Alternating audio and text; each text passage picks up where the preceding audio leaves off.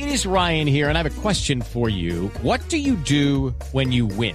Like, are you a fist pumper? A woohooer, a hand clapper, a high fiver. I kind of like the high five, but if you want to hone in on those winning moves, check out Chumba Casino. At ChumbaCasino.com, choose from hundreds of social casino style games for your chance to redeem serious cash prizes. There are new game releases weekly, plus free daily bonuses. So don't wait. Start having the most fun ever at ChumbaCasino.com. No purchase necessary. BGW. Void were prohibited by law. See terms and conditions. 18 plus.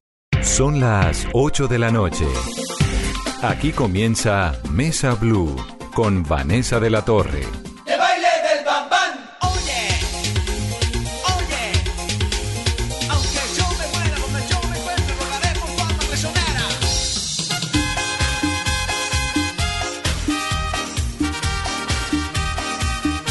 Muy buenas noches y bienvenidos a Mesa Blue. Que levante la mano el que no se bailó esto en los años 90. Iván y sus bambán. Y me encanta tenerlo como invitado en el día de hoy a Iván Sánchez Vázquez con su hijo Juan David Sánchez. Pues, Bienvenido, Iván. Muchas gracias, Vanessa. Pues feliz de estar aquí contigo. Oiga, a usted no le pasan los años, ¿no? Eso me dice. La otra vez tú me dijiste lo mismo. Yo dije, ay, tan linda. Y todavía canta y todavía tiene esta adrenalina y esta energía y todo. Todavía seguimos en el... Lo que pasa es que la música ha cambiado un poquito de frente, ¿no? Pero llega ahorita la música, eh, eh, perdón, la franja de fin de año y volvemos a aparecer. Fin de ¿Sabes que año nos, con nos todo. dejaron, nos dejaron únicamente ese último trimestre. Pero, usted se lo goza y tiene y sus bambán siguen siendo ecuatorianas o ya son No, mayoría colombianas. Tengo, tengo, Mix. tengo una banda en, en Ecuador, una banda, digo yo, una orquesta allá, y las bambanas ecuatorianas, y hay otro, digamos, otro show aquí montado en Colombia. Bueno, y la razón por la que viene Iván a la cabina el día de hoy, además de que nos encanta y es un gusto siempre tenerlo, es porque viene acompañado de su hijo Juan David Sánchez. Bienvenido, Juan David. Bueno, muchísimas gracias. ¿Cuántos años tiene Juan David? 24, cumplo ahorita 25 este mes. O sea, usted nació en pleno Iván y sus bambán. En pleno. Sí, un añito antes, 18 de septiembre, me, me llegó de amor y amistad. Justico antes. Y creció en medio de una familia musical, de un papá musical siempre. Sí, claro, pues además del- de, la música que me pudo a mí aportar mi papá, obviamente, toda la vida. Y la Mi mamá. mamá también canta. Entonces ahí fue, eso fue como un complot de ellos dos para que nosotros, mi hermano y yo, fuéramos músicos. ¿La mamá fue una bambán en algún momento? Ella fue corista, Fue corista, pero ¿no? entonces ella, ella, ellos heredaron la sangre vallenata, porque la mamá es Zu- Zuleta Oñate. Bueno. Pero ellos no, ninguno de los dos se inclinó por el vallenato, pero llevan esa sangre vallenata. Y Juan David tiene, o tenía, o ha estado, de eso vamos a hablar en el programa de hoy, de- en una agrupación musical que se llama Los P3, Sí. que nace en el 2017. Básicamente yo hice parte de esa agrupación hasta hace, hasta hace poco, de este año. Terminó pues del 2017 al 2019. Esa fue mi participación como David Juan, que es mi nombre artístico, en esta agrupación. ¿Qué fue lo que pasó, Iván, con esa agrupación, con P3? Ahí hay como un problema jurídico, un problema de derechos, un asunto de amistad, porque quien Sí. funda la agrupación es alguien muy cercano a usted. Cuéntenos Sí, esa hay, hay, hay- un- hay una serie de cosas que pues obviamente que yo siento que son muy injustas, precisamente por todo esto, porque nosotros desde un principio creímos en el proyecto. El mismo Johnny me llama a mí para pedirme el favor de que convenza a Juan David porque Juan David no quería. Johnny Ken, Johnny Gutiérrez. que era Él- sí, él fue... Él como fue su manager, su aparte de amigo. que también fue manager mío, Mm. es el padrino de bautizo de mi hijo. Sí, desde siempre Sí, juntos. desde siempre. Entonces, obviamente que, pues, compadre. Y yo, no, bueno, ¿qué pasó? Si en un principio tú me llamas para pedirme el favor de que, de que yo hable con Juan David, ¿por qué cuando suceden cosas de disciplina o alguna cosa también, por qué no me llamas y me dices, está pasando Pero algo? vamos al comienzo. Johnny monta esta orquesta que se llama P3. Sí, sí, Invita a Juan David. Dice, venga, o, o a Iván para que entre Juan David a la banda. Sí, Juan David realmente puso un poquito de resistencia. Le dije, "¿Por- ¿por qué no revisas el tema? Es, es más... Juan David tenía- cantaba siempre. Sí, sí, Sí. sí. Sí. Y cuando, y cuando empezó el proyecto, él ya trabajaba en un, en un lugar aquí en Bogotá. En y, las noches y, cantando. obviamente en las noches. Y Johnny sabía perfectamente que él cantaba ahí y que tenía un contrato con ellos que aún está vigente. Y entonces arranca, esto es 2017. Sí. Comienza a ser parte de la agrupación. Les va bien, pues una agrupación incipiente que comienza a presentarse poco a poco, a hacer sus cositas, a abrirse un camino en el mercado, ¿no? Un poco así. Bueno, básicamente se hizo una promoción como tal. Eh, se, se desarrolló casi todos los días por, unas, por las semanas que tocaba hacerlos igual, pero no hubo presentaciones en vivo, por decirlo así, o shows que representaran como algún beneficio económico para mí, de cierta manera. ¿Quién financiaba P3? Pues se supone que Johnny Gutiérrez y el socio, que es la persona, pues son las personas que se encargan de financiar esta agrupación. Em, se desarrolló, lo que te digo, desde el 2017, pero nunca se vio nada más de lo de las pasa el tiempo, pasa el tiempo y ellos obviamente que no tienen expectativas. Juan David se fue de la casa hace mucho tiempo, ya hace dos años. Y él paga su arriendo, él se mantiene solo y tiene gastos como los tenemos todos. Obviamente necesito que salga al trabajo con, con los P3 y no sale. Entonces ahí empiezan a haber choques y obviamente que es, es ahí donde yo no dice, no, cuando ahí no me está cumpliendo y decide enviarle una carta echándolo del grupo, pero aparte de todo cobrándole 130 millones de pesos. ¿Por qué 130 millones? Ah, bueno, yo creo que hay varias razones. Una es la que dice mi papá y es que pues a mí ya me estaba saliendo no solo el trabajo que ya tenía fijo pues en el bar donde trabajo, sino tengo una Que banda era- que también. es 440. Que es 440 donde trabajo. Hagámosle la cuña de sí, una vez. de una vez. Sí. Que bienvenidos, por ejemplo, cuando quieran. y entonces yo ya trabajaba ahí, estaba desarrollando un grupo eh, pues para eventos matrimoniales y cumpleaños con, con mi novia. Entonces ellos empezaron a decir, tú no puedes desarrollar ese proyecto. Porque tú eres de esta banda. Sí. Entonces ya cuando se meten con, como con mis derechos y todo, nosotros pues lo consulté con mi papá y le dije, ¿qué hacemos? Obviamente él siempre ha estado y me ha apoyado y eso ha sido muy grato porque pues o si no sería más complejo. ¿De dónde uno saca 130 millones cuando no han representado ni siquiera la mitad lo que hemos trabajado? Que ¿Y no hemos por qué lo sacaron de la banda? ¿Por qué cree usted? Ellos dicen que por incumplimiento, pero yo voy a decir en serio que profesionalmente hablando yo siempre cumplí todas las grabaciones, o sea, los discos pueden decirlo, ¿no? Ahí está mi voz grabada, en los, Sí, los videos, videos, aparezco. En los ensayos. En las fotos. ¿Usted es disciplinado o más o menos? Yo soy disciplinado, disciplinado sí soy. A veces me corre un poquito el tiempo porque me gusta, yo creo que puedo con todo, ¿no? Una vez cree que puede con todo, entonces digo, voy a llegar al ensayo de 440 y de ahí salgo para lo que tengo, ¿está? Y a veces uno corre un poquito y de pronto sí puede caer en la impuntualidad, pero incumplido yo creo que jamás. ¿Y Eso cuál sí. era, cuál fue el argumento para John, de Johnny para No, es ese. Uno de los, de los argumentos fuertes de ellos es obviamente el incumplimiento y, y obviamente que dicen que, que generó mal ambiente dentro del grupo. Pero como te digo, si es una cuestión de amistad, Vanessa, si es un, se ha habido, un- un- somos compadres o lo, como lo quiera llamar, compadres, ¿por qué, compadres? por qué no llamarlo nu- nuevamente al orden y decir, mira, mira, está pasando esto?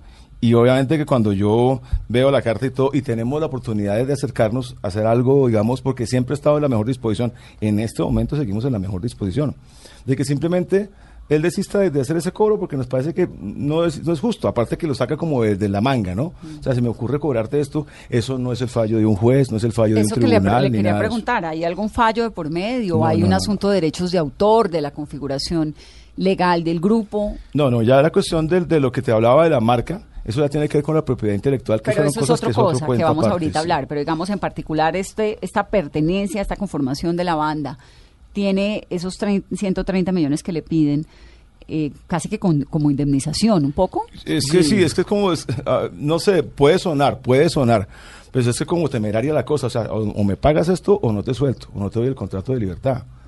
Y es donde uno dice, pero ¿por qué? No entiendo. Él está amarrado a esa banda por un contrato de qué? Eso es lo que te No, quería contrato comentar. Hay unos terminó. contratos, hay unos, pues, hay unos contratos que se, que se firmaron desde el principio. Eran tres contratos: eh, de interpretación, de derechos de autor y, bueno, el, el otro que se. de obras musicales. De obras musicales, gracias. Entonces, esos estaban firmados, obviamente yo los leí todo desde el principio, pero me basé más que todo en, en lo que me dijo Johnny para convencerme. Estos contratos tienen obviamente una cláusula por incumplimiento de una suma mucho más elevada que esos, esos 130 millones de pesos. 50 mil dólares. Eso es lo que ellos están diciendo, que entonces que el contrato. Y entonces yo digo, bueno, listo, si nos vamos a ir a, a lo legal o bueno, te- somos artistas profesionales y tenemos un equipo de trabajo, se soluciona, pero queríamos de pronto como hallar una, un lado más amable. Una salida más diplomática, Sí. digámoslo así. Hemos O enviado sea, varios... usted quiere salirse sí o sí del grupo. No, es que ellos ya me sacaron, yo ya, Ya. no hago parte de ya los sacaron. ¿Hace cuánto? Mayo. Ya, mayo.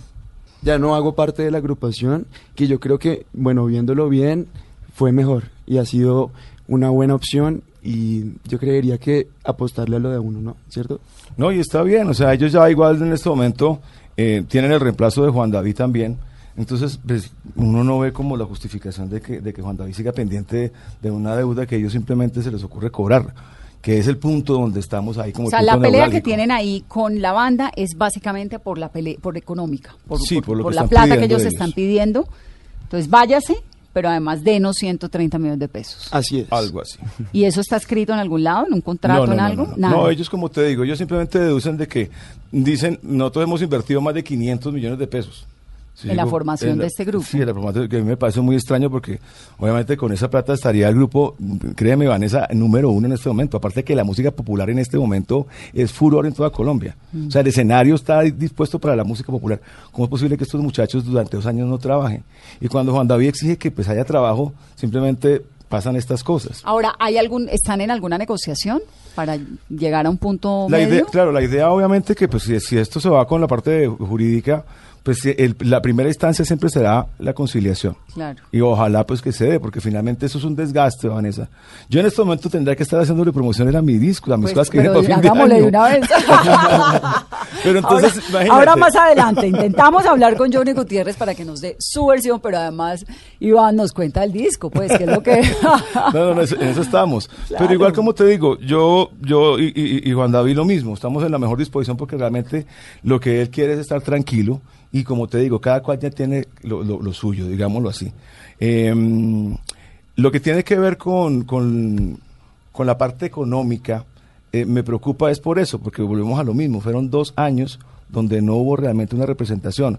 Y Johnny me dice que es que el escenario tiene que darse, y como te repito, el escenario está dado porque la música popular es furor en este momento. Claro, no, y pues y si no se intenta, no funciona. Claro, y Total. obviamente, y, no, y Vanessa, y también puede que no funcione. Esa opción también existe. ¿Y sabes por qué?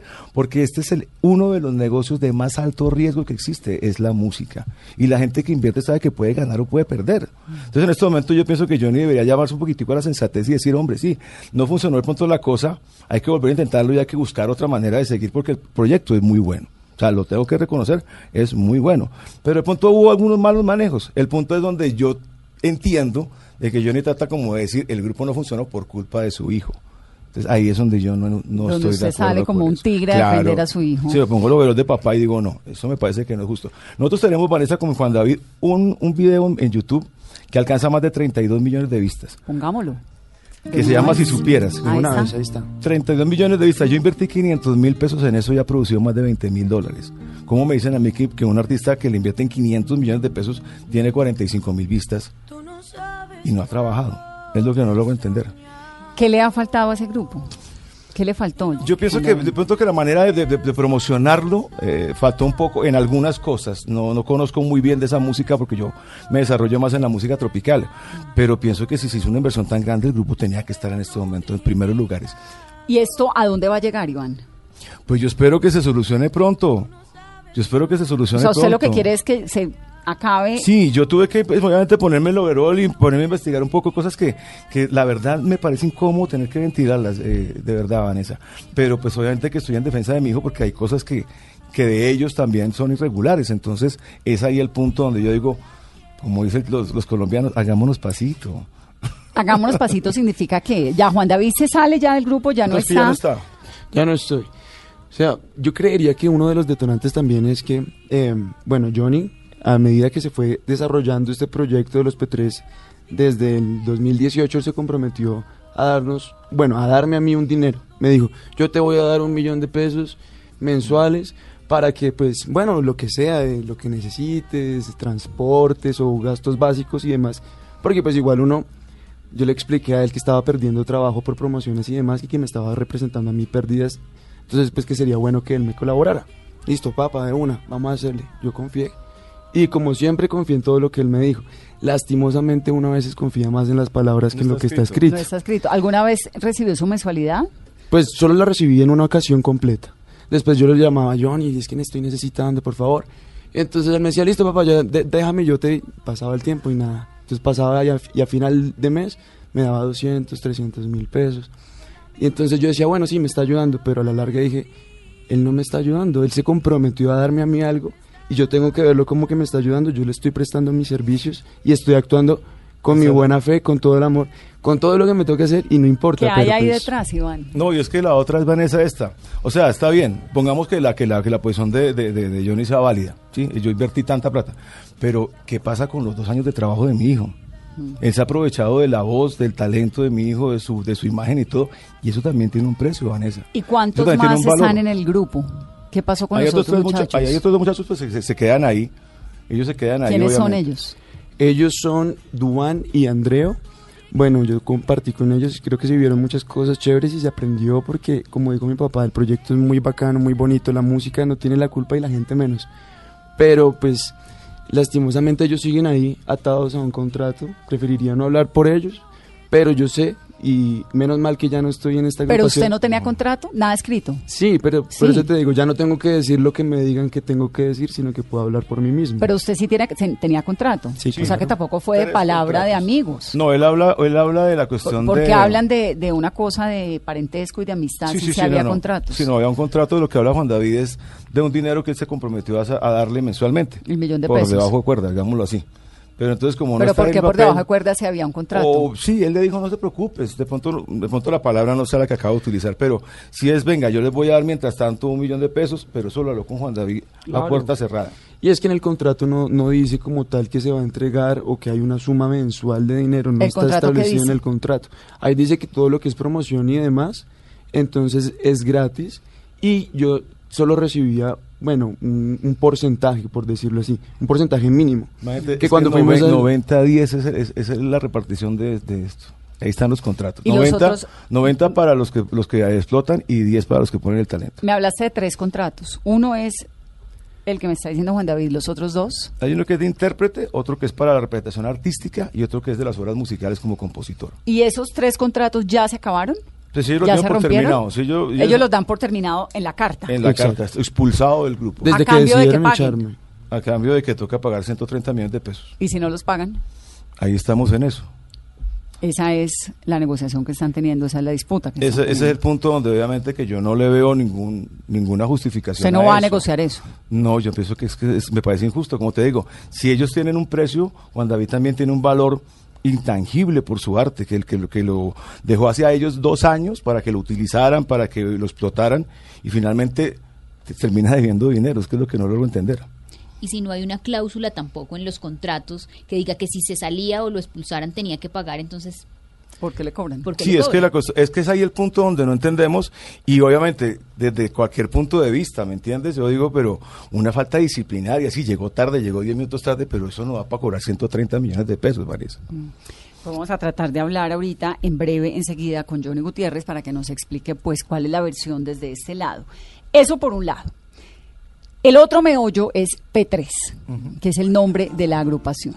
Vamos a hacer una pausa rápidamente en esta conversación en Mesa Blue. Estamos hablando con Juan David Sánchez y con Iván Sánchez. Iván y su bambam, su bambane ahora es su bambino. Solo para- Volvemos en breve. de su vida, de su cuerpo y de sus noches. Confieso, me enamoré como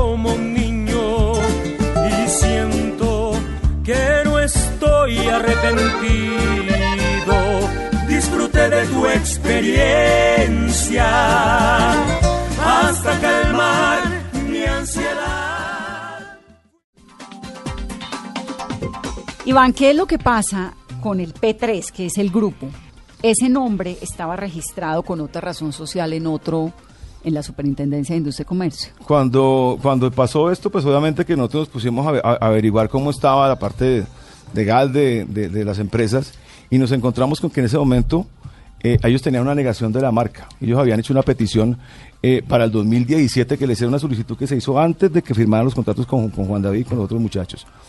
De pronto no sé si les faltó asesoría. Vale 35 mil pesos, van a llegar a la superintendencia y averiguar si esa marca está registrada o no.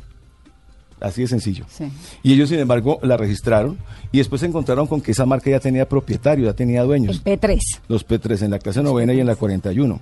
Entonces, obviamente que después... la cláusula novena y la 41, para que entiendan, ahora vamos a hablar con la superintendencia, pues es lo que le permite a una agrupación hacer conciertos, vender discos, tener su marca tener comercializada. su marca comercial. Sí. Y entonces, Y entonces- ya existía la marca. ya existía la marca y ellos hacen una apelación y eso se lo vuelven a negar en el 2018, que es la negación de la marca. Vuelven a hacer una apelación nuevamente, que es la última resolución que sale este año en el 2019. Ahí qué pasa, ya les dan, les conceden la clase novena y les niegan la clase 41. Que O es sea, la parte, no pueden hacer conciertos, sí pueden tener discos. Sí pueden vender discos. Es la parte donde yo pregunto o le quiero preguntar a la superintendencia qué es lo que pasa, porque yo tengo entendido que estas son clases complementarias, son dos categorías complementarias. Una no puede vivir sin la otra, como tú lo acabas de decir. Si puedo vender discos, también puedo vender shows. Y al contrario, ¿por qué dan una y niegan la otra? Pero entonces, detrás de todo esto, Iván, lo que hay es un grupo que se llama P3, al cual pertenece Juan David o pertenecía Juan David, Que no ha solucionado el que problema no ha bancario solucionado el tiene con la problema legal de existencia. Exactamente. Y que además echan a Juan David y le piden una platica como Sí. manera de, pues, para salir del grupo. Es básicamente así. Sí, ellos obviamente, puede sonar, puede sonar así, pero ellos dicen, no, que, que lo estamos cobrando porque nosotros invertimos y entonces por eso tenemos que cobrarle porque eh, según ellos, por Juan David fue que no funcionó el grupo, entonces hay que cobrarle a alguien. Déjeme hablar con Juan Manuel Serrano, que es el director de signos distintivos de la Superintendencia de Industria y Comercio. Juan Manuel, buenas noches. Buenas noches, Vanessa. Bueno, explíquenos un poquito este meollo del P3 y de el permiso clase 9 y clase 41. Eso es un poco muy eh, específico, entonces, como para dummies. Claro, no, yo, yo le cuento. Eh, aclarar que en este caso estamos hablando de marcas. Las marcas identifican productos y servicios en el mercado y estas marcas tienen, tienen que estar delimitadas por la clasificación internacional de NISA, es decir, tienen que estar comprendidas entre una categoría de productos y servicios. En el caso de la marca P3, la solicitud se delimitó para fonogramas y videogramas que corresponden a la clase novena de la clasificación internacional de NISA y para la clase 41 para los espectáculos eh, en vivo, espectáculos públicos, todo, toda esta categoría que son servicios. Entonces estamos hablando de una marca multiclase que identifica productos, fonogramas y videogramas y servicios, presentaciones en vivo, eh, espe- espectáculos públicos. ¿sí? Sí. Eh, en ese sentido, tengo que comentarte que la, la solicitud en su momento la presentó eh, Music Entertainment SAS y a, su vez, pues como cosolicitante, eh, BGB Group Colombia SAS. ¿sí? O sea, o sea, son dos sociedades presentan esta solicitud. ¿sí? De, en, estas, en, en estas dos categorías. Eh, se negó en primera instancia la solicitud porque consideramos en su momento que habían eh, unos antecedentes, es decir, las marcas, eh, primero que todo hay que, hay que partir de un presupuesto y es que para que se conceda un registro marcario, la marca tiene que identificar productos o servicios en el mercado y no debe confundirse con marcas previamente registradas. Y había una previamente registrada que se parecía. Sí, eh, exactamente. En la, en, la, en la clase novena encontramos un antecedente que tenía una similitud eh, que estaba en la categoría de la clase novena. Ahora voy a explicar un poco eh, por qué más adelante se revocó esa decisión. Eso es 2007, 2017, ¿no? Digamos, el- la No, primera. Estamos, es- estamos hablando de 2018, 8 de Ya, octubre del 2018. 2018. Ok. ¿sí? Esa- sí, digo, pero la presentan la solicitud 2017, En se demora mientras lo 2017, revisa, sí. y el 2018 la negación. Exactamente. Entonces, en la primera instancia encontramos un antecedente que eh, tenía tenía Similitud. similitud, exactamente. Entonces, la, la primera instancia en clase novena negó, en la clase 41 también encontramos otro ante- otro antecedente que es- se- también es- se trata de una marca P3 para eh, servicios de culturales que están en la misma categoría de la clase 41 del, del, del- de la de las presentaciones en vivo, espectáculos en vivo, están en la misma categoría, ¿sí? Ante esto, las- la- los solicitantes presentan un recurso el 26 de noviembre del 2018. De apelación. pues, eh, un recurso de apelación ante mi superior jerárquico, que es el delegado para la propiedad industrial. Eh, en ese recurso se hace pues una reconsideración, se analiza y el- el- el- la delegatura para la propiedad industrial encuentra que en el caso de la clase novena, las mar- la marca antecedente no daba lugar a una Pero negación. Juan Manuel, ¿sí? no me haga todo el historial porque yo me lo sé y lo tengo aquí en la mano, digamos, esto arranca Sí. 2017, luego 2018 negación, 2018 eh, apelación, comunicación retiro en el 2019, recurso de apelación otra vez. Hoy, en este momento, ¿en qué está P3? Está en una solicitud. Sí, pues la, la situación cambió para, para esta marca P3 en instancia de apelación, porque se eh, la, la, la Delegatura para la Propiedad Industrial revocó la decisión de la negación sobre fonogramas y videogramas porque consideró que el antecedente que había traído la dirección pues realmente no causaba riesgo de confusión. Entonces concedió para fonogramas y videogramas y mantuvo la decisión de negación para espectáculos públicos. Eso significa Sí. que P3 puede grabar, puede tener videos, puede comercializar discos, pero no puede hacer conciertos, ni se puede presentar, más o menos. Exactamente. ¿Y cuál es la razón? ¿Por qué ¿sí? es parecida a la otra?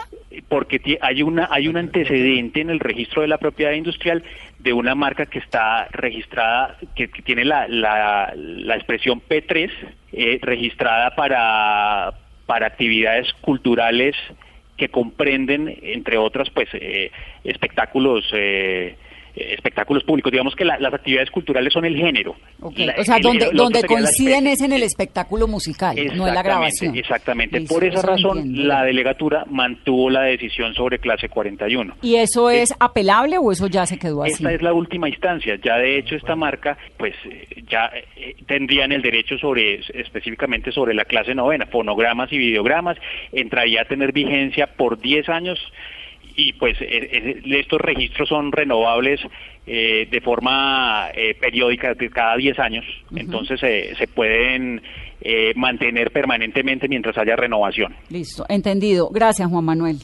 Perfecto, Vanessa. Es Bien. el director de signos distintivos, así se llama, de la Superintendencia de Industria y Comercio. El otro, me- tengo un montón de preguntas. La otra marca P3, la que se parece, que hace eventos culturales, es lo que nos está contando él. Las firmas son Music Entertainment, SAS, y BGB Group, SAS. Esos Sí. grupos, esas dos firmas son de quién? ¿De Johnny? Eh, ¿Johnny Johnny, el Gutiérrez? otro, yo no conozco al, ¿O al- bueno, conocí al socio, pero no recuerdo el nombre de él. Pero yo, lo que te estaba diciendo, que esa esa es la, la- la- la curiosidad mía, porque ellos nuevamente salen, obviamente, si tú pides un certificado en la clase novena, te lo van a dar, ahí te dice que sí, tú eres dueño de la clase novena. Ellos han llevado eso a todas partes diciendo, ya nos dieron la marca, sí, pero la novena y la 41, ¿dónde está? Entonces su denuncia es que le sacan a su bambino Sí. de una agrupación Sí. que además no tiene las licencias para hacer espectáculos en vivo ¿De qué van a vivir ellos? Pregunto yo si lo acaba de decir el, el director de Signos Distintivos. y que además le están pidiendo una plata para resarcirle un daño que usted cree que no le hizo, que, que su Sí, hijo no, no, que me parece que es injusto. Me Es parece que es un abuso. Sí, me parece abusivo. Aparte de lo que te digo, pues no quiero entrar en detalles de esas otras cosas porque yo no quiero volver esto, Vanessa, un, un cuento de chisme ni de lleve y traiga, sino hay argumentos muy sólidos porque finalmente esto es un engaño. O sea, si se lo está diciendo Ortica la gente de la superintendencia, ellos no se pueden presentar, no deberían hacerlo. Entonces, vuelvo y te digo, si hay una cuestión que no está legal, ellos porque sí me muestran los dientes a mí y me dicen su hijo tiene que pagarnos 130 millones de pesos. ¿Y usted nunca volvió a hablar con él? Yo traté ¿Con de, de, de reunirme, pero, pero y, y- y fue, en, fue en vano, porque realmente el, el socio no me parece una persona que estuviera a la altura de, la negociación y de poder llevar a cabo eso. ¿Y fue su yo, manager cuántos años? Cuando empezamos fue mi manager dos años. En, el, en los años En Iván y 90. sus Bambán. Sí, porque el papá de él es el creador de Iván y sus Bambán, Johnny Claro. Eh, Hugo Gutiérrez. Claro. Entonces yo dije, no, y como te digo, todo en un principio se vio tan bien y, y le metimos buena energía. Y vuelvo y digo, eso es un, eso es un proyecto que, que promete muchas cosas, pero hay, había que manejarlo de otra forma. Y no encontrarse con estas cosas no es bueno que uno empezando con un grupo tenga esta clase de problemas. Y te lo digo, Vanessa, pues yo tengo la manera de levantar la mano y decir presente, pero hay mucha gente y hay muchos muchachos a los que les cometen estas mismas injusticias. Y si hablas con las modelos es peor, porque a veces firman contratos terribles y aparte de todo las acosan y todo eso, es- es- y no tenemos quien nos, quien nos represente. O Pues de hecho la razón de esta entrevista es porque Iván me busca un día y me dice, quiero echarle este cuento. Sí. Venga ya, y nos lo cuenta, aquí está en la mesa de todos. Sí, nos porque escuchamos. ahora estamos hablando de un, perdóname que te lo diga así, pero estamos hablando de un gobierno en este momento que nos promete una economía naranja, un apoyo hacia las instituciones culturales, hacia la industria del entretenimiento, y uno encuentra est- estos contratos de esta forma y cómo tratan a los muchachos, uno dice, no, esto no es justo. Yo llevo mucho tiempo en esto, Vanessa, 34 años, soy músico profesional, guitarrista, compositor, arreglista, productor, y yo nunca había visto cosas como estas. Entonces yo digo, tengo que salir, no solamente como papá, sino también por muchos de los artistas que pasan por estas mismas situaciones, que están aferrados a un contrato que no lo sueltan, no les dan el release que llaman, sin ninguna justificación. Y como miembro de una industria que conoce Imagínate. perfectamente. Y entonces Juan David sigue en 440. Allá sigo, menos ¿Qué- mal. ¿Y qué más va a hacer? Bueno, yo tengo mi proyecto como solista, David Juan. Eh, ahorita Ah, lo que es- David Juan. Sí.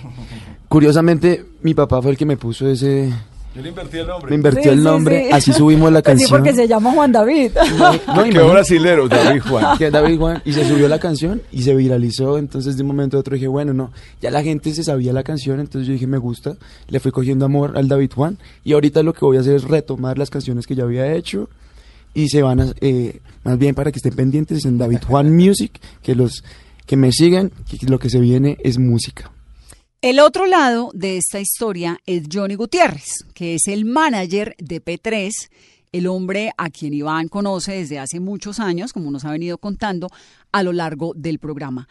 Johnny, buenas noches y bienvenido a Mesa Blue. Muchísimas gracias por la oportunidad de pues, hacer esta, esta réplica a lo, a lo que está pasando con, con David Juan. Johnny, ¿cuál es el tipo de documento? ¿Cómo es la vinculación laboral que tiene David Juan con usted? Sí, David Juan eh, firmó un contrato con mi empresa Music Entertainment pues hace ya más de un año y medio. Yo soy el manager y creador del grupo Los P3, en donde él estaba como integrante del grupo. Él nos acaba de contar que usted lo saca del grupo a través de una carta. ¿Cuál fue la razón para sacar a, a David Juan? Sí, fue una notificación que le hicimos, pues digamos para formalizar una previa reunión que se había tenido diciéndole que no iba más en el grupo por temas de indisciplina e incumplimiento en el grupo. Eh, ahí una carta lo que hice fue formalizar simplemente diciéndole, mira, ya no puedes ir en el grupo porque has creado un problema interno en el grupo por tu indisciplina, se ha retrasado completamente el trabajo que se, que se quiere desarrollar con el grupo y por lo tanto estás fuera del grupo. Pero eh, David Juan nos acaba de decir que él no incumplió jamás, que él tiene su voz está en todas las grabaciones, en todos los videos, que quizá en algún momento fue impuntual, pero entonces esa indisciplina de la que usted habla, ¿cuál fue? Mm, Yo puedo hacerte una lista y no acabo. Porque incluso tengo a, a los dos compañeros de él y el personal manager de, de la agrupación donde podemos sentarnos y a decirte, y la jefe de prensa y todo el mundo, para que veas la cantidad de indisciplina e incumplimientos que él tiene. O tuvo en su momento. Por ejemplo, dígame tres de los incumplimientos causales de, de- del retiro del grupo. Bueno, eh, incumplimiento que llegaba siempre tarde a todos los ensayos. Dejaba los ensayos votados. Citaba, citábamos a los 12 integrantes del grupo, lo, lo- lo citábamos a él y nunca llegaba a los ensayos. Eh, a las entrevistas llegaba siempre tarde. Siempre nosotros, todo el equipo de trabajo estaba siempre a expensas de que él llegara, no llegara, pudiera, no pudiera. Él tomó, digamos, tenía, él tiene un contrato con otra, con una, un bar que, en donde canta y siempre le dio prioridad a eso. ¿Cierto? Entonces causando molestias y, y- y- y- retrasos en todo el proceso de promoción, en todo lo que nosotros pensábamos desarrollar, él nunca podía, él siempre estaba ocupado, siempre nos teníamos que adaptar a sus tiempos, eso no es, eso es lo que no estaba en el contrato. Se sale de control esta situación, pero usted tiene una mu- o tiene o tenía una muy buena relación con Iván. Usted es compadre. No Total. pudieron llegar a una conciliación, a un acuerdo de, de llamarle la atención a David Juan y decirle, bueno, se compromete o si no por las buenas se va del grupo. Totalmente, varias veces se hizo, pero no a través de Iván, porque pues el que firmó el contrato de alguna manera fue David Juan, ya, ya es mayor de edad. Cierto, se trató de hacer con David Juan, se habló muchísimas veces, pero nunca prestó atención. Incluso, algo muy curioso, el mismo día con que íbamos eh, eh, el equipo de trabajo a hablar con él para sacarlo del grupo llegó tarde, llegó una hora y media tarde. O sea, imagínate tú, nos, pues todos nos paramos de la mesa y dijimos, no, aquí no hay nada que hacer el mismo día que íbamos a, a tomar la decisión de retirarlo. Entonces, eso ha venido, venido eh, causando bastante molestia. Más molestia me causa que Iván trate con este problema de hacerse promoción, porque es que él no tiene nada que ver en este problema. El que firmó el contrato fue David Juan y lo veo como muy presente en todos los medios hablando de su hijo. David Juan, sí, cualquier padre defiende a su hijo y eso está totalmente, totalmente válido, pero siento que se está haciendo promoción con esto. Y no llegaron a un acuerdo y ellos están diciendo que usted le está cobrando a David Juan 130 millones. ¿Por qué ese cobro? Sí, los 130 millones no son sacados debajo de la manga, ni mucho menos. En los contratos hay dos contratos, uno intérprete y otro representación artística, en donde en uno de ellos dice que son 50 mil dólares por día de incumplimiento. O sea, si yo saco esa suma, creo que son más de 130 millones. Y en otro habla de otra cifra también mucho mayor. Entonces, realmente aquí esos 30, mi- 130 millones se trató fue de valorizar un poco todo el perjuicio que ha causado todo el retraso porque nos paró casi cuatro meses al, al- al proyecto, porque no había muchacho, mm, que no podíamos hacer promoción, no podíamos grabar un nuevo tema, todo, entonces todo se paró. Yo puse en, en- en- en la mesa una cifra, una cifra que nunca se sentó a negociar ni a decir, no, menos puedo esto, hagamos esto, nunca. Se fue directamente a los medios a hacer esto que está haciendo. ¿Y qué va a pasar entonces si él no paga los 130 millones? Pues yo en este momento no sé qué va a pasar, de, de verdad, porque esto ya está en manos de, de nuestro abogado, el doctor Guillermo Sea, y vamos a ver qué pasa. Realmente yo en este momento no, ya no quiero ni siquiera tomarme, tomarme el, el tiempo para, para esto porque estoy enfocado al, al- al- ya tenemos un nuevo integrante, ya tenemos un nuevo P3 y estamos enfocados a grabar y hacer pues todo el proyecto. Y copia de los contratos donde que David Juan firmó y que por su incumplimiento los tienen. Sí, claro, aquí están. Aquí están los contratos.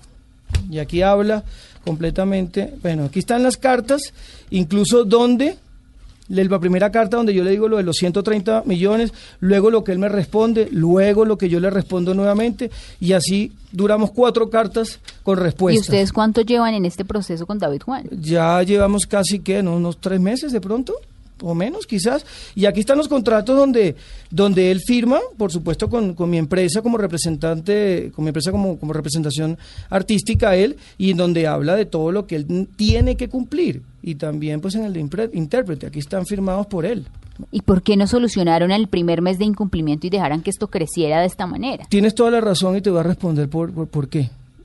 Eso mismo me lo cuestionan mis, mis, mis, mis muchachos. Los otros dos integrantes me dicen, Johnny, ¿tú por qué fuiste tan permisivo? Y yo soy consciente de eso. Fui muy, permisi- muy permisivo con él.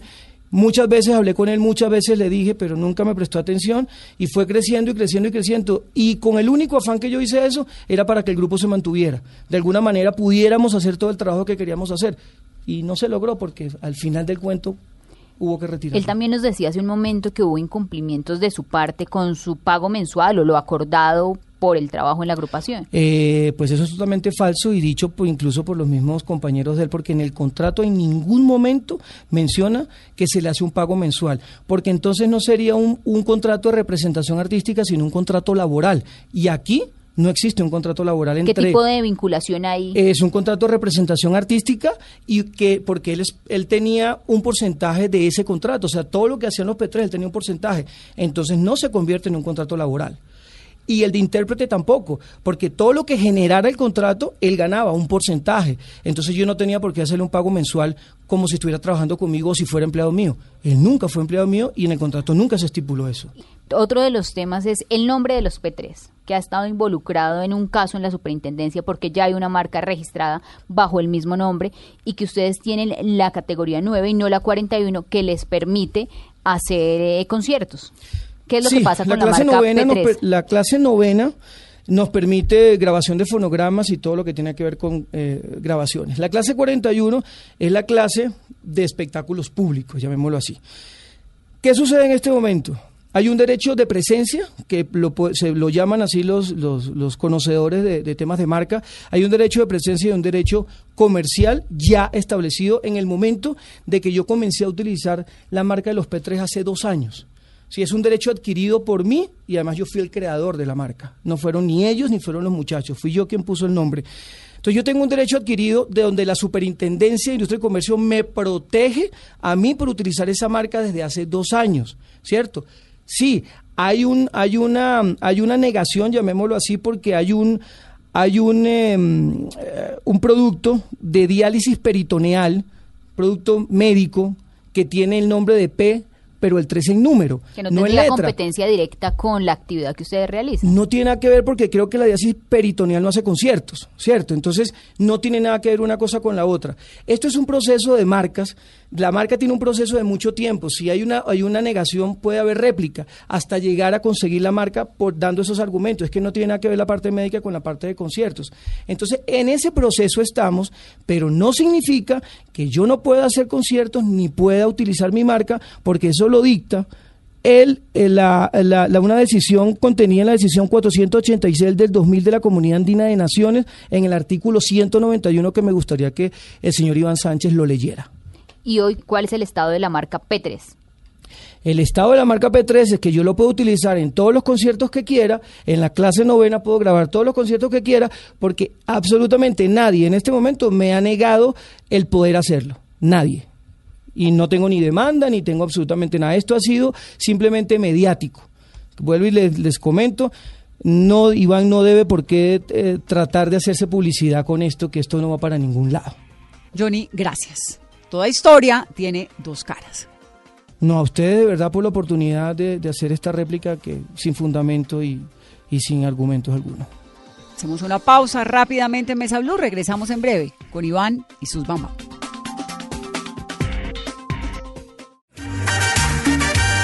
Estamos en septiembre, llegó diciembre, Iván y sus bambán reinventándose para, para lo que Para fin viene de año. fin de año, ¿no? Pues tenía, Vanesita tenía realmente la idea de, de hacer una Big Me Bang que encanta es- que me dice Vanesita. Sí.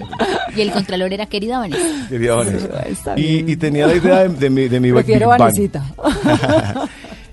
¿Y, y qué pasó? Pues que el 4 de mayo, 5 de mayo, nos- se nos murió Pastor López.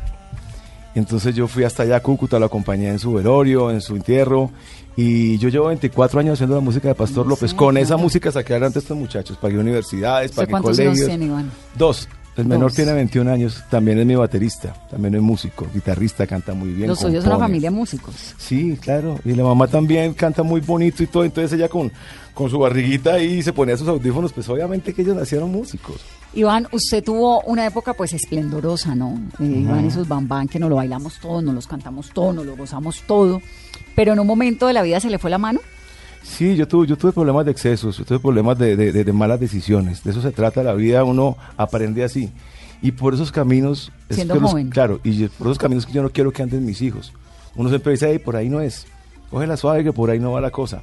Y yo lo dejo que él se equivoque, porque parte de la madurez de un ser humano es la frustración, errores, sí, claro, también Sí, el es que no ha cometido importante. errores, no se ha equivocado, pues sí, no, sí, no. sí. Y él es autónomo en sus cosas, él es autónomo. Pero cuando suceden estas, estas vainas, pues uno dice, no, no, venga, matico. Usted está muy grande, métase con uno de su edad, hermano. Usted es un niño muy chiquito. Usted tiene mucha más experiencia. chiquito. Uno para los papás siempre es chiquito, ¿no? Lo importante Pero es bueno, estar ahí. ¿Y a usted quién le dio consejos de joven, Iván? Porque usted comenzó muy joven. Yo comencé, yo comencé muy joven, pero yo me fui a la casa a los 17 años. A los 18 me puse a estudiar música. Yo me retiré de la Liga de Voleibol de Bogotá. Yo jugué cuatro años voleibol con Bogotá. Y de ahí me metí, me apasioné por la música y el voleibol. Y eso fue una cosa que me pagaba yo mis estudios siendo mesero. Y después estuve casi 10 años trabajando en orquestas tropicales. Y ya 24 que llevo con Iván y sus bambán. Entonces, ahorita lo que te estaba contando, Pastor López, ha sido siempre la persona que yo le tengo que agradecer mucho porque la gente me conoce por su música. Entonces, ahorita le estamos haciendo un tributo en homenaje a Pastor López que se llama Un que canto a- diciembre. que es lo que estamos preparando, sí. ¿Y qué va a tener? Bueno, pues varias canciones de Pastor. Eh, ahorita hicimos una que, con la que empezamos que se llama El Hijo, eh, perdón, eh, El Indio Pastor. Yo soy el Indio Pastor, como me dicen cariñosamente. Y ahora viene otra para fin de año que se llama Mujercita Buena, que me encanta, Vanesita. Unas son de cal, otras son de arena, pero como tú no hay, mujercita buena. Son temas de Pastor López que eso no pasarán de moda nunca. La única música, Vanessa, que es capaz de reunir a la familia cada fin de año es la música tropical. ¿Usted cuántos años tenía la primera vez que cantó a, Pastor López? 27. ¿Y él? Y él tenía 50 cuando yo lo conocí. ¿Y cómo se conocieron? En la tienda de Pedro, desaparecida ya, ahí hicimos el lanzamiento de Iván y sus Bambán. ¿Y ahí llegó él o qué? Sí. En este momento, Pastor, te- eh, en ese momento, Pastor tenía la edad que tengo yo hoy en día, el día que nos conocimos. Y ya era Pastor López, por supuesto. Ya Obviamente. con él y con Nelson Enrique, ¿no? Sí, señora, con eso, con, el- con ellos empezamos. Ese fue el reencauche, digámoslo así, que la gente llamó.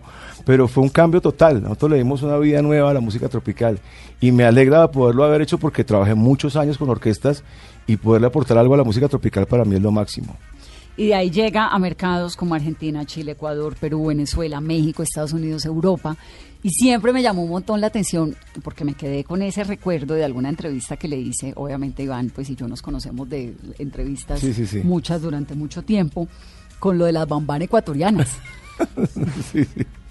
Y es curioso, ¿no? Y es curioso porque la gente te dice, yo tengo unas bambanas en Ecuador y se las imaginan, Claro. sí, se las imaginan en, en falda. Yo no dice, por favor, a ver, vaya usted a Guayaquil Porque- y vea a las mujeres que hay en Guayaquil tan hermosas. Divinas. Divinas. No, no, las ecuatorianas son preciosas. Mm. Pero primero, ¿por qué se llamó Bambán? Iván y sus Bambán. ¿De Ah, dónde bueno. salió ese nombre? ¿Eso fue pastor también? No, no, no, no. Yo, yo cuando estaba como percusionista en las orquestas, yo era muy aficionado al deporte y a las pesas. Entonces me decían que yo era un niño fuerte. Me pusieron Bambán y se quedó Bambán. Cuando llegamos a buscar el nombre de Iván, de, ¿usted cómo se va a llamar? Dijo Hugo. "Hmm, ni idea. Empezaron los hermanos Ramírez a decirle a él, a él le dicen Bambán. Entonces le pareció muy curioso, muy chistoso y empezó el juego de palabras. Iván, hasta Iván, Bambán. sus Bambán, Iván y... Yo dije, no, venga, va a ser Iván, las Bambán y la banda. O sea, Iván y sus Ban, Ban. Por eso termina con Ban. Claro. Bam Band. Eso es. Y hoy en día sus Bam Band, ¿quiénes son? En este momento tengo cuatro niñas, está Andreita, está Liliana, Está una, una niña que viene de Ibagué que se llama Lady Kipo. Es un grupo de niñas muy chévere. Y tengo la, la- la- la- la alegría enorme de, de tener una banda hoy en día y de un grupo muy, muy concreto, muy conciso. Hay un nivel de profesionalismo muy alto, hay un muy buen show en tarima, pero esto ha sido un esfuerzo de muchos años, Vanesita. Pues tanto tiempo, tantos Mm. años para uno mantenerse en el escenario, en la tarima, además vigente. Además que no me va tan viejo. No, no se ve tan viejo, Iván. es como de años. Y Juan David, ¿por qué no canta en la orquesta del, ¿Del papá? papá? Sí. Ahí estuve. Ahí, aprendió chiquito. Aprendí también, claro. tocar el güiro y todo. Ahí estaba tocando el güiro y hicimos unas cosas con Miguel, pues mi hermano. Él toca la batería, entonces era muy chévere compartir esas experiencias, ¿no? Uno aprende muchísimo en, en las giras con mi papá, aprendí muchísimas cosas. ¿Y por qué no se quedó? Porque empecé mi, mi carrera como también independiente, se me dio lo del trabajo en, en 440 también. Juan David conoció pequeñito, conoció Estados Unidos, conoció Ecuador, conoció Canadá. Él nos lo llevamos para todos lados a él, de año y medio. En todos los tours. Sí. Claro, porque la mamá también era música. Sí, ahí estaba con nosotros. Entonces la hermana nos cuidaba, a- a- íbamos como la, ver- la babysitter, nos cuidaba así.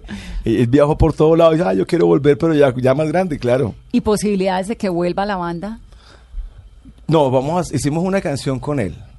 Para tenemos, tenemos una canción que te, después te la hago llegar. Una bachata que hicimos una muy vez y linda. la ponemos. Muy linda la canción, te la voy a dejar si quieres. Y la canción también, ya, la, ya llevábamos un tiempito con la canción. Yo le dije, ven papi, no le demos más vueltas a eso y saquemos eso ahorita. Me dijo, listo, y ya la volvimos a mestar y quedó muy linda. Es una canción mía. Y es una parte de la de Juan David que yo también lo apoyo mucho porque yo le enseñé ese arte de la composición que no todos los músicos tienen la capacidad de hacerlo, eso es una virtud de muy pocos. Y él lo hace muy bien, por eso hay que, por eso yo digo, no, eh, Juan David, él, él quiere hacer sus cosas de él, porque él quiere mostrarle a la gente lo que él sabe hacer. ¿Y a Juan David qué música le gusta? A mí me gusta todo tipo de música, lo importante es que, que me represente, que hable del amor. Me- yo creo mucho en el amor y entonces me gusta plasmar eso en la música. Claro, es que tiene una combinación tremenda, porque Sí, es una sí, combinación generacional, más haber crecido uno pues en una orquesta insigne como Iván y sus bambán. Y ahí es, y ahí es un punto donde, donde claro, eh, el cantante se especializa en un género. Yo tal vez por lo que tuve la oportunidad de trabajar en orquestas, ahí tocábamos de todo, merengue, bolero, salsa, vallenato, entonces aprendí a cantar de todo, pero no es de todo el mundo. Normalmente un cantante o te canta baladas, o te canta vallenato, o te canta rancheras, pero no te canta todo. Claro. Sí. ¿Y, a- y en- ¿Y qué quisieras hacer? Bueno, yo quisiera eh, ser un artista crossover. La verdad, yo creo que a raíz de la experiencia que he tenido también con... ¿El crossover tiene su público todavía? Yo creería que sería un pionero, por decirlo así. Crossover es el que mezcla sobre las olas con... Crossover es más como... un- ¿Con qué? Con Bruno Mars. Cro- crossover es más como Sobre las eh, olas. todo tipo de género, básicamente lo que estaba Se le diciendo mi papá. otro- Se me- sobre. Hola, es un barco. Sí, o las caleñas, no Sí, sé. sí, sí, sí. No, y nosotros hicimos ese crossover también. Claro, o sea, es que yo fui el que le puso el rap a, a las canciones. Pues yo fui el que empecé el de, oye, oye, aunque yo me muero. Yo fui el que le metí el rap a eso. claro, es que innovar, eso es, lo- eso es lo El importante. padre del crossover es Iván. Sí. No, y Pastor se fue muy agradecido, Vanessa, con, con Iván. Siempre dijo que, que ojalá saliera mucho más Iván y su bambán. Entonces hay que seguir trabajándole, por lo menos ahorita, a eso. Y ya vendrá nuevamente la música inédita. Quiero apostarle también a lo inédito de Tropical. O sea, usted se está reinventando constantemente. Sí, sí, sí. sí. Lo tiene amargado este rollo. Este rollo me tiene pasando por un momento, sí, harto. Harto porque pues no debería existir esto, pero bueno, esperemos que todo se solucione bien. Por el tema del amigo. Por todo. ¿También? Por todo lo que representa, porque pues igual, eh, por lo que te digo que me parece injusto. Es lo más, es lo más importante, que, que no le veo justificación a eso. Entonces, y me parece muy harto tener que venir y, y ventilar cosas que me parece que no era necesario, pero bueno. pero bien que vino a visitarnos. No, Eso siempre súper, nos alegra, claro que Iván, sí. aquí en su cabina. Y Gracias, para, y para que no tengan que pasar estos rollos y estos problemas los artistas, el llamado, porque ya hay viceministro de la Economía Naranja y de la Creatividad.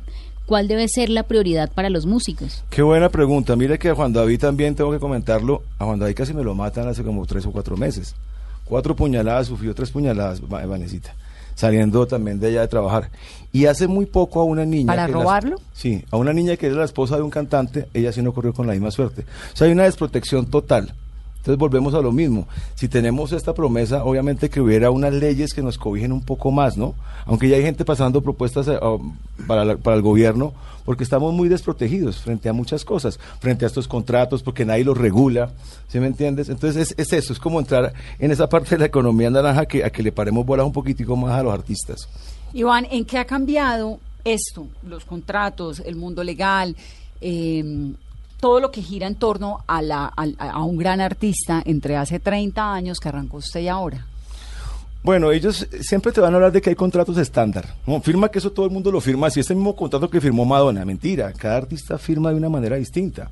Yo me imagino que a los videos los contratos de él deben ser, me imagino, muy minuciosos. Entonces depende también del artista, de la madurez que tenga y obviamente de saberse asesorar. Yo obviamente que me sentía asaltado en mi fe, en mi buena fe, porque no, pues yo ni el padrino, arrancando. no pasa Ah, nada. ah, en este caso, Sí, digo. ¿qué pero pasó? cuando a usted le tocaron los suyos, Cuando me tocó lo mío, yo pasé por lo mismo y pagué el peaje, Vanesita, en serio. Yo también llegué a Sonolux, fue la época dorada, pero yo me ganaba un 8% nomás. Pero para mí era bien, porque yo pretendía ganarme de 60 mil pesos que me ganaba en orquesta, pretendía ganarme 500 mil.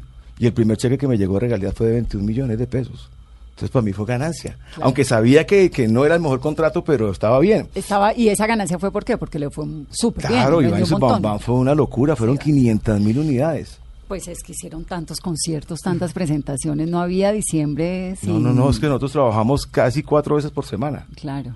Imagínate. Y obviamente que si hablamos de que el peso estaba a mil, a mil, a mil el dólar estaba a mil pesos, se vendieron 500 mil unidades, que eso representaron casi 5 millones de dólares en esa época.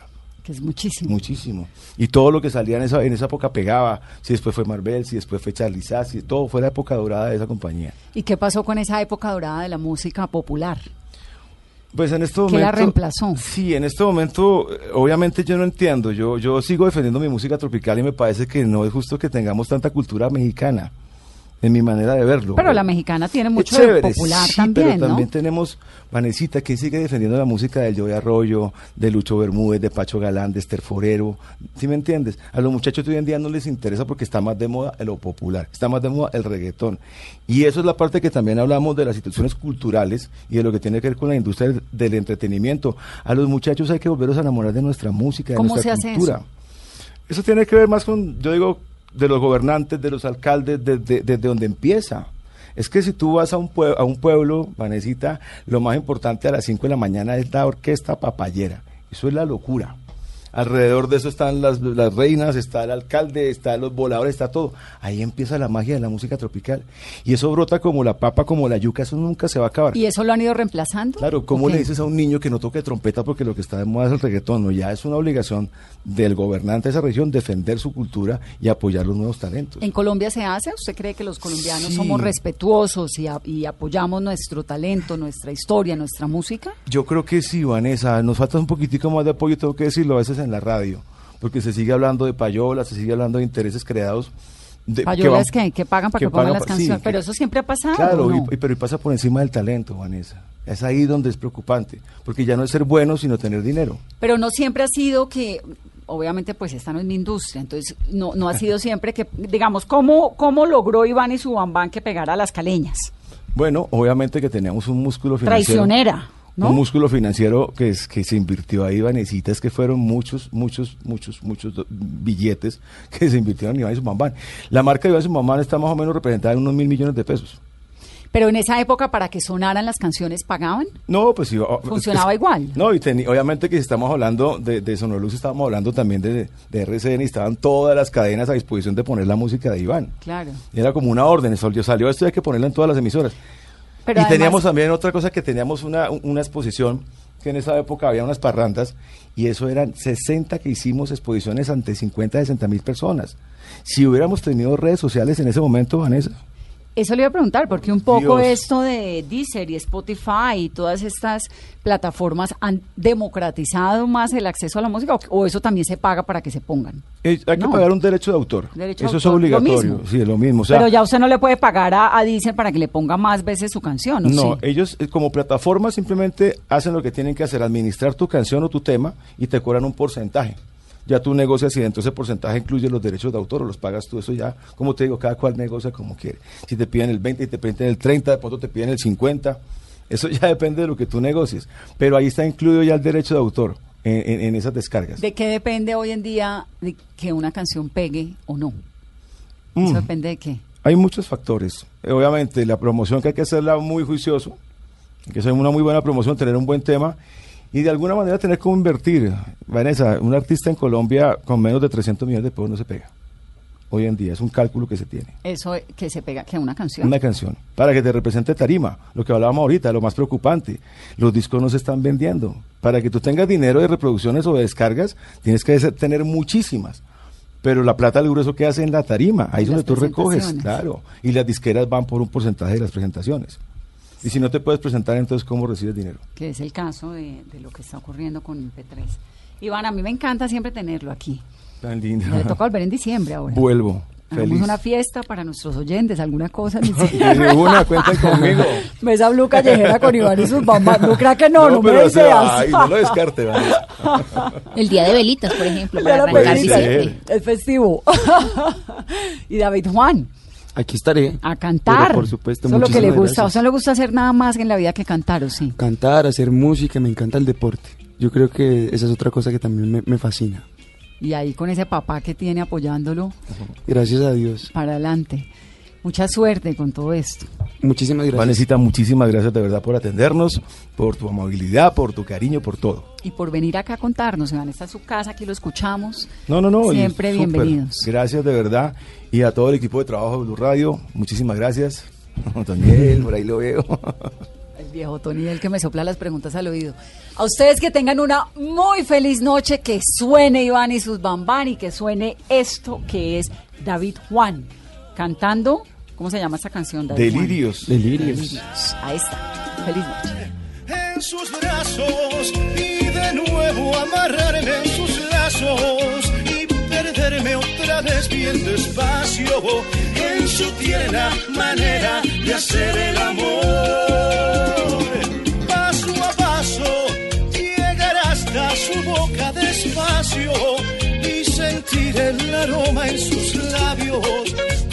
Duele olvidar este loco amor.